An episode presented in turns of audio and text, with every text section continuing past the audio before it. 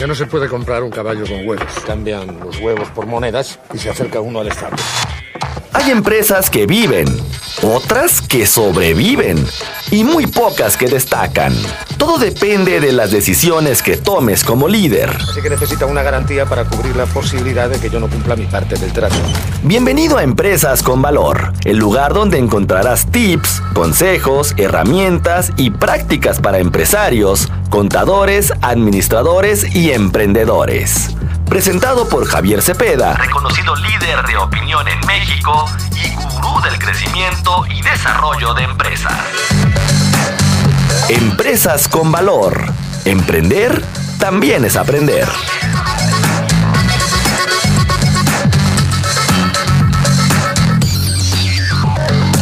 Hay problema. No hay problema. ¿Cuál es el problema? Bueno, muchísimas gracias por conceder esta entrevista, Javier, ahora en este estudio y nos transporta justamente a un asunto que debemos de poner en claro para todos aquellos que nos están haciendo el favor de seguir. Uno de eso es la NOM 035. No es un tema menor y para la gente que solamente la ha escuchado por encimita, pues no es que traiga letras chiquitas, más bien son tan grandes que debemos de entender lo que significa. Es un gran reto no solamente para ti, sino para quienes nos están haciendo el favor de ver y escuchar a través de este podcast, generar, entre otras cosas, la importancia de poner atención a la NOM 035. ¿Qué tal, Ramiro? Muy buen día para ti, para todos los que nos escuchan y nos pueden ver. Realmente la norma 035 es un gran reto uh -huh. para las empresas, tomando en cuenta que desde el 23 de octubre del 2018 se publica en el Diario Oficial de la Federación la obligación de implementar una norma que ayude a primero a identificar y posteriormente a corregir lo que se conoce como el estrés laboral o técnicamente como el factor de riesgo psicosocial. Recordemos que México es el país número uno en estrés laboral a nivel mundial. Ya dejamos atrás el primer lugar en obesidad, pero ahora refrendamos con el primer lugar a nivel de estrés laboral en todo el planeta. Ese tema no es menor y se tiene que dar la importancia necesaria. Entonces, ¿qué fue lo que sucedió? El 23 de octubre del 2018 se publica la obligación para que las empresas busquen mecanismos para mejorar el estrés laboral de los trabajadores. Un tema que difícilmente en los centros de trabajo se habla. O sea, recordemos que México es un país machista por naturaleza, sí. en el que difícilmente tú y yo en un mismo centro de trabajo o un grupo de hombres nos vamos a poner a platicar de que nos sentimos estresados. Esa cosa no es para hombres, no es para nosotros en nuestro país. Y, de, y, desgraciadamente las mujeres, Ramiro, es un tema que todavía les perjudica aún más. ¿Por qué? Porque no se le da el valor y la importancia de las acciones que llevan a cabo este, las mujeres dentro de los centros de trabajo, que regularmente no son escuchadas. Entonces, la norma 035, primer paso viene a identificar el grado de estrés laboral en las empresas. Y segundo paso es buscar, buscar corregir para que esto no se vuelva a presentar. ¿Dónde es la instancia en donde tiene que ser eh, el primer eh, semáforo? ¿Es recursos humanos o es ya una instancia eh, de tribunales? No, definitivamente de manera interna dentro de las empresas, el área de recursos humanos, que como podrás este, saber, hay empresas que las tenemos, hay empresas que no, o sea, a final de cuentas hay, hay de todo tipo de tamaño de empresas en nuestro país, en el que algunos tenemos la capacidad de tener área de recursos humanos y otros no. Pero el tema de la norma 035, antes de llegar a un tema de tribunales, quejas, denuncias, primero busca que de manera interna nosotros seamos responsables como patrones, como empresarios, de implementar un mecanismo a través de nuestra área de recursos humanos, interna o externa, para mejorar el grado de estrés laboral de nuestros trabajadores. Ahora, eh, ¿cuál es la conciencia? Porque estamos hablando de un modelo perfecto, es decir, una empresa que se preocupa por tener eh, y aplicar la norma 035, pero sabemos que hay muchas empresas que pues siguen con, entre comillas, la máquina de escribir a mano y saben que sus métodos de antes siguen funcionando hoy, aunque los tiempos son totalmente diferentes. Javier. Recuerda que como tal, NOM significa por sus siglas Norma Oficial Mexicana. Y esto quiere decir que es una obligación para todo tipo de empresas que les corresponda, en este caso, implementar la 035, que es la norma oficial mexicana que viene a ayudar a prevenir y erradicar el estrés laboral dentro de las empresas. Entonces, cuando hablamos de que es una obligación, dejamos por un lado no solamente que los patrones seamos responsables para su implementación, sino que es una obligación, es una imposición, es un compromiso que como empresarios tenemos que cumplir. Aquí no se trata de, de que si buscamos querer o no querer implementar la norma. Sin embargo, a nivel empresarial, yo te puedo decir que los empresarios que puedan considerar que esto solamente es una obligación, una imposición o incluso que la propia Secretaría de Trabajo no tiene otra cosa que hacer más que este, imponer medidas reactivas para las empresas, la realidad es de que no.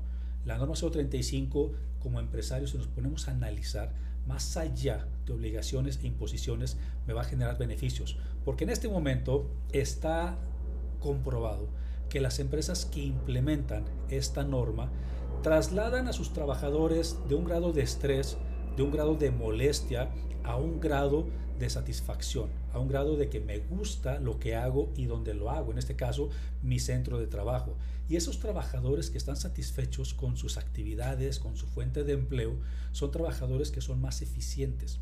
Son trabajadores que no desperdician material, que no desperdician materia prima, que se ponen la camiseta de la empresa, que tienen prácticamente sentido de pertenencia de la empresa y que cuidan los intereses de la empresa. Entonces, cuando el trabajador es más eficiente, la empresa se vuelve más rentable. Y esto, Ramiro, directamente pega de manera positiva en el bolsillo de los empresarios. A ver, quiero entender entonces que cuando se solicita personal, ya no debemos de incluir la palabra de eh, trabajar bajo estrés como una eh, característica de lo que estamos buscando. ¿Te, ¿Te, imaginas todavía ver en los clasificados esas, esos requisitos acostumbrados a trabajar bajo presión? Los he visto. Por eso te digo, o sea, al final del día me parece que eh, también en las entrevistas el entrevistado te dice, no, yo estoy disponible y 24/7, etcétera. Es más, mi anterior trabajo era este, bajo estrés y logro hacerlo, sobre todo para el tema de ventas, ¿no? O gerencias, de pronto de manejo de personal, como que es una característica clásica. Entonces, pues es contra, vamos, yo estaría dispuesto a eso porque necesito el trabajo y la empresa a lo mejor necesita a alguien con mis características y omite o hace a un lado. Estamos hablando mucho de ética y moral, estamos de acuerdo, ¿no? Totalmente. Desde el punto de vista empresarial, considero que ya los tiempos en los que presionábamos para que las personas pudieran trabajar bajo presión, en el que los requisitos para poderte contratar sea uno de esos precisamente. O sea, ya quedaron atrás, Ramiro. O sea, en la actualidad tenemos que buscar nuevas formas, nuevas tendencias en cómo tenemos a nuestros colaboradores este, contentos. En mi caso particular, yo soy empresario, tengo colaboradores, tengo la fortuna de dar empleos de manera directa e indirecta. Y una de las cosas que siempre, desde que yo decidí emprender en los negocios, fue poner en primer lugar a mis trabajadores. ¿Por qué? Porque sabemos que si mis trabajadores están contentos, la empresa estará contenta porque será más eficiente y mis clientes estarán contentos. Hay quienes falsamente decimos, primero está el cliente. No, primero está tu trabajador, porque si tu trabajador hace las cosas de manera eficiente, tu cliente estará satisfecho y contento contigo y seguirá siendo tu cliente. Entonces, dejemos atrás el factor de acostumbrados a trabajar bajo presión. Llegó un punto en el que la propia Secretaría de Trabajo, quien es la que se encarga de implementar, de vigilar y de regular la norma 035, llegó un punto en que dijo, a ver, algo está sucediendo con los centros de trabajo. Los patrones y los trabajadores están convertidos en un grupo de choque. A ver quién puede más. Es una guerra de poderes. El patrón contra el trabajador y el trabajador contra el patrón. Y, y, de eso no se trata, porque al final de cuentas no somos dos grupos de interés. Correcto. Tenemos un interés en común, que al final de cuentas, si a mí como trabajador me va bien a la empresa le va bien. Si a la empresa le va mal, definitivamente al trabajador le va mal, porque ¿qué es lo que sucede cuando en las empresas no hay ventas, no hay dinero, no hay recursos, no hay lo necesario para poder seguir subsistiendo? ¿Qué, ¿Cuáles son las primeras medidas que se toman? Despedir a la planilla de, de colaboradores que en su momento no sean los estrictamente indispensables. Entonces, recapitulando, la norma 035, más allá de una imposición, viene a ser un intermediario entre el patrón y el trabajador. ¿Qué está sucediendo dentro de los centros de trabajo? ¿Qué es lo que está generando o qué está causando el estrés laboral? ¿Sabías, por ejemplo, que los dos factores más importantes de estrés laboral, número uno es las altas cargas de trabajo. Y número dos, las altas jornadas laborales. En esos dos conceptos en particular yo me atrevería a decirte, es de manera natural el cómo se dan. Cuando en México nace un nuevo emprendimiento, un nuevo, un nuevo empresario, vamos naciendo, vamos creciendo conforme las ideas nos dan a entender. Como decimos en México, como Dios nos da a entender es como crecemos. Van llegando pocos clientes, un, un, nuevo número de ventas, tenemos a dos, tres trabajadores con nosotros. De repente el negocio va pintando bien, aumenta las ventas, aumentan los clientes, pero no aumentan los trabajadores los mismos trabajadores que estamos inmiscuidos en, esa, en esa empresa, somos los que nos empezamos a hacer cargo de otras actividades para dar cumplimiento y reforzar. Entonces, en ese, en ese momento es cuando los trabajadores tenemos altas cargas de trabajo. Y la norma 035 te dice, a ver, primero quiero que me identifiques qué es lo que está sucediendo. ¿Cómo identifico? A través de una serie de encuestas y de guías que la propia Secretaría de Trabajo, bajo la norma 035, estableció. Con esas guías, yo identifico qué trabajadores, por ejemplo, tienen altas cargas de trabajo. Pero también la norma me dice, después de que identificas, tienes que corregir. ¿A través de qué? A través de políticas que vas a implementar para corregir lo que está originando el estrés. Entonces, si el concepto número uno de estrés laboral en nuestro país son las altas cargas de trabajo, las políticas posibles serían dos. Número uno, revisas las cargas de trabajo, revisas las actividades de todos los trabajadores y si es posible, decides equilibrar de manera equitativa las cargas entre todos los trabajadores. Pero si las cargas de trabajo ya no es posible ajustarlas, entonces, entonces te vas a la opción número dos, contratar nuevo personal. Ya. Esa es el cómo primero se identifica el mal y después se corrige. En el concepto número dos, en donde los trabajadores laboran altas jornadas de trabajo, por, por ejemplo, más allá de lo que establece la Ley Federal del Trabajo, que sabemos que son máximo 48 horas a la semana, si de repente hay trabajadores que decimos, ¿sabes qué? Yo estoy trabajando más de 48 horas a la semana, ¿cuál es la política única que se tendría que implementar para corregir ese grado de estrés? Muy fácil. Nos ajustamos a máximo las horas laborales permitidas o exigidas, en este caso por la Ley Federal del Trabajo, para que una persona desarrolle sus actividades, máximo 48 horas. Respetar horarios de entrada, respetar horarios de salida, independientemente de que el trabajo sea presencial o a distancia, que lo estén haciendo en home office. No sé qué tanto te enteraste de aquellos trabajos en casa durante la pandemia en el que el trabajador literal no tenía horario de entrada ni tampoco horario de salida. Ese es el punto. Eres consultor y quizá muchos de los que están viendo en estos momentos la entrevista puedan darse cuenta de la gran oportunidad de aprovechar el cambio que se da post pandemia, porque también hay que decirlo, regresas a la oficina de manera presencial porque hay un gasto ahí que hay que este, soportar, justificar y, y, seguir operando. Y seguir.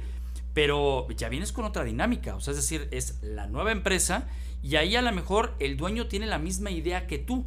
Sin embargo, el director, el gerente, el supervisor viene todavía mucho más estresado por otros temas y entonces ahí se rompe. Es decir, como consultor hay que dar qué para que la norma 035 eh, se dé a cabalidad y que te haga que tu empresa sea más productiva. Porque ojo, el, em, el empleado de hasta abajo, que es el que sufre el tema del estrés, pues a veces no tiene la comunicación con el de hasta arriba. hasta arriba.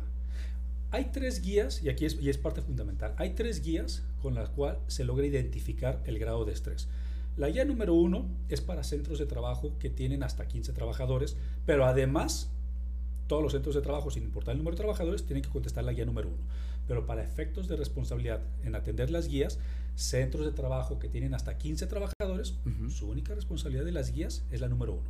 Esta guía me ayuda a identificar si algún trabajador ha sufrido algún acontecimiento que haya puesto en riesgo su integridad física o su vida.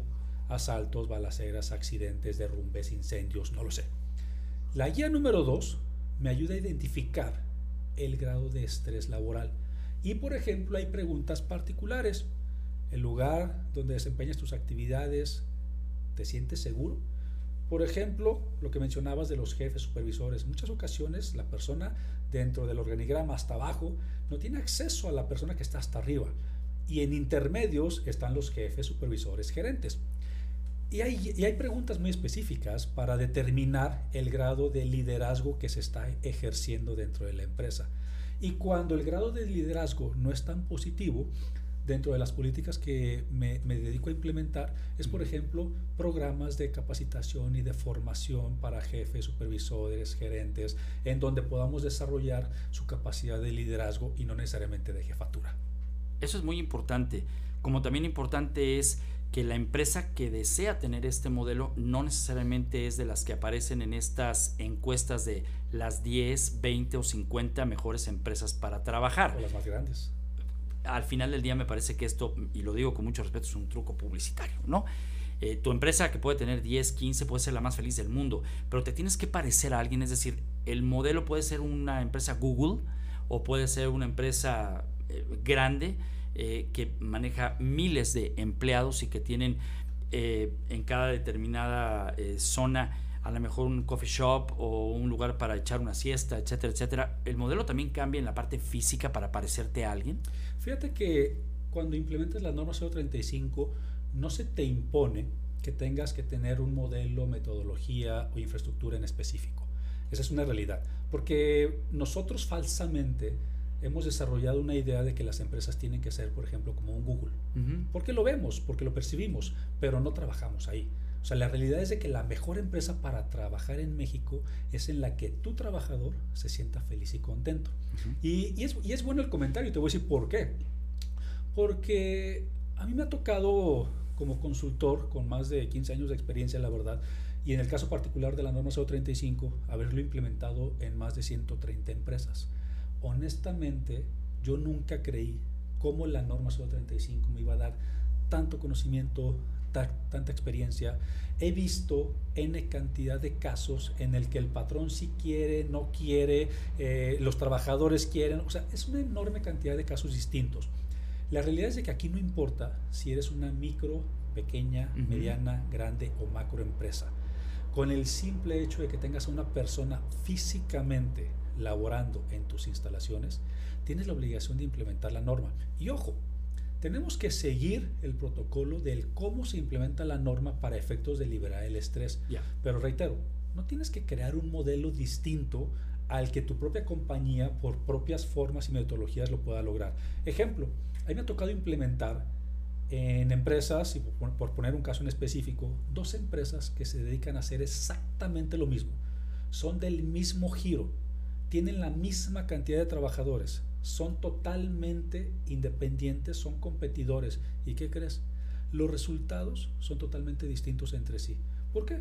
Porque al final del camino lo que genera estrés laboral son las formas, los modos, los tratos, de los jefes, supervisores hacia los trabajadores o incluso las propias actividades que desarrollan. Entonces, aquí no se trata de, de, que todos los giros seamos iguales ni de que por el simple hecho de tener la misma cantidad de trabajadores el resultado va a ser distinto perdón, va a ser igual. En este caso, puedo tener dos empresas iguales, misma cantidad de trabajadores y un resultado totalmente diferente en el que una puede estar con grado de estrés nulo y otra con grado de estrés muy alto, en el que una tiene que implementar cero políticas de corrección y solamente de supervisión y otra tiene que implementar muchas políticas. Tengo que preguntártelo de manera directa y es que en México muchos empresarios solamente aprenden con el tema de la multa o la consecuencia. ¿Qué pasa cuando la norma 035 no se aplica, aún y cuando hablábamos de la obligatoriedad, y pudiera existir por parte del empleado que se sintió dañado, que salió lastimado de ahí con una mega demanda?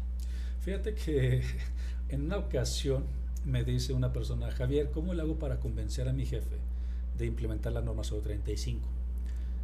Yo tengo tres opciones. Opción A, dile que es obligación por el simple hecho de tener por lo menos físicamente un trabajador. La persona regresó conmigo y me dijo, pues dice mi patrón que no le importa, que sea una obligación y que puede venir cualquier institución este, a hacer lo que quiera. Pero bueno, vámonos por la segunda opción. Dile que lo haga por convicción, porque va a mejorar el ambiente laboral, porque su empresa va a ser más eficiente, porque incluso va a dejar de perder en promedio del 7 al 9% de dinero de lo que representa la nómina de manera anual al no tener ciertos indicadores, pero que además su empresa va a ser mucho más eficiente y que él como empresario va a tener más lana en la bolsa. regresa y me dice, pues dice mi patrón que ni con eso, ni por convicción le interesa. Yo, está bien, nos vamos a quemar el tercer cartucho. Hay que decirle al patrón que si no lo quiere hacer por obligación y tampoco por convicción, entonces muy probablemente alguno de los trabajadores va a denunciar que la empresa no está cumpliendo con ciertos estándares, con ciertas implementaciones, en este caso de la norma, y que muy probablemente sea sujeto a una multa por parte de la Secretaría de Trabajo, pero que además de pagar la multa, al final va a regresar al punto número uno, implementar la norma por obligación. O sea que no te salvas y mejor ahórratelo. No te salvas, y te lo digo como empresario, no te salvas, hay que ser responsables, pero sobre todo hay que analizar y hay que ser considerados, hay que pensar cuáles son los beneficios. Muchas veces lo que yo les recomiendo como consejero empresarial a las personas es no veas la parte negativa. O sea, ya la obligación, ya la imposición ya está. Es como cuando tienes un hijo adolescente y lo mandas a arreglar su habitación y el chamaco no quiere. Y el papá o la mamá se pone enérgico y le dices, mira, tienes dos opciones. ¿Lo vas a arreglar por las buenas o lo vas a arreglar por las malas? Pero lo vas a arreglar. Pero lo vas a arreglar. Entonces te recomiendo que mejor vayas de, de, la mejor manera y lo arregles. Entonces, en este caso, vas a implementar la norma 35 por las buenas o por las malas, por convicción o por obligación. Yo te recomiendo que dejes la parte negativa y nos enfoquemos en la parte positiva. ¿Qué es? ¿Cuáles son los beneficios que como persona, como empresa, o qué beneficios les vas a dar a tus trabajadores? Y si lo analizamos, hay muchas oportunidades de ganar. Estamos en un México con tantas modificaciones que se ha hecho a través de lo fiscal, a través de lo laboral, en vías de podernos convertir quizá en modelos eh, como algunos en Europa, en los Estados Unidos, podemos tener nuestro propio modelo eh, a lo que podemos aspirar a ser, eh, pues, un modelo de, ¿cómo te puedo explicar? De que nos copien, entre comillas, algo bueno que hemos hecho en las empresas. Mira, te lo, te lo voy a poner más fácil.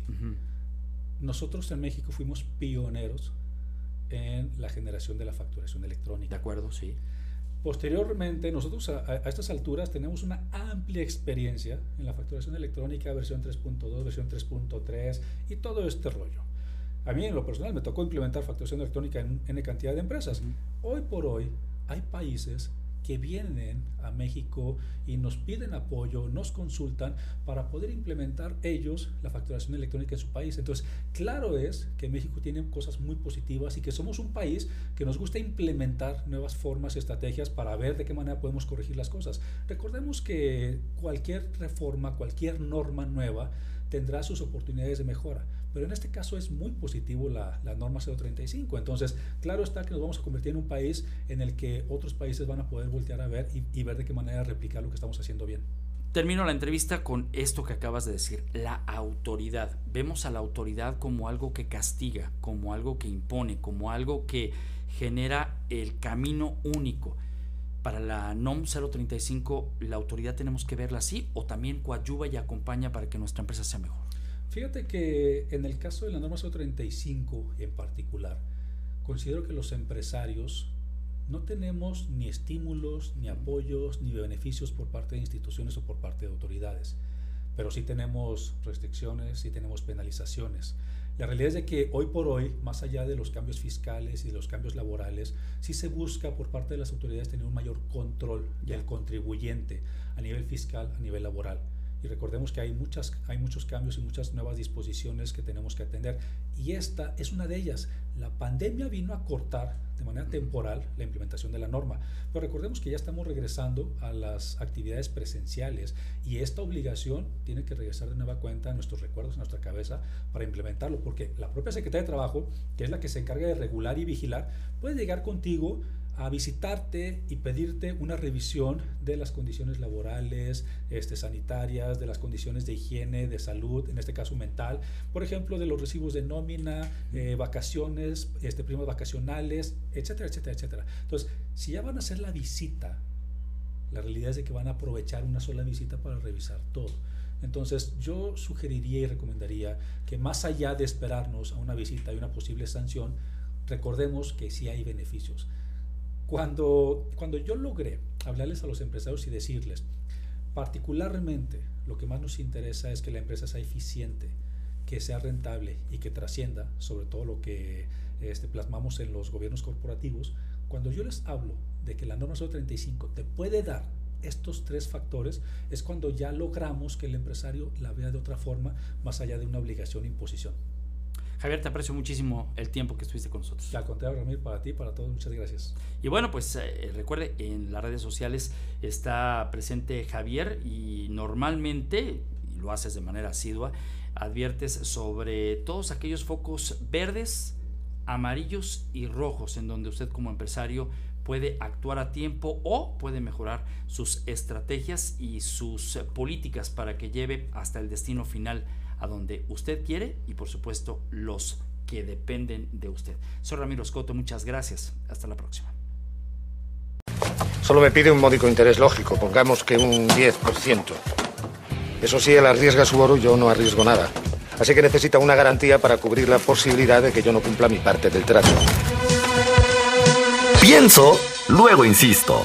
El camino del empresario siempre presenta sus piedritas y el éxito viene de la constancia. Esto fue Empresas con Valor, el lugar donde encuentras tips, consejos, herramientas y prácticas para empresarios, contadores, administradores y emprendedores. Presentado por Javier Cepeda, reconocido líder de opinión en México y gurú del crecimiento y desarrollo de empresas. Empresas con Valor. Emprender también es aprender. También es aprender.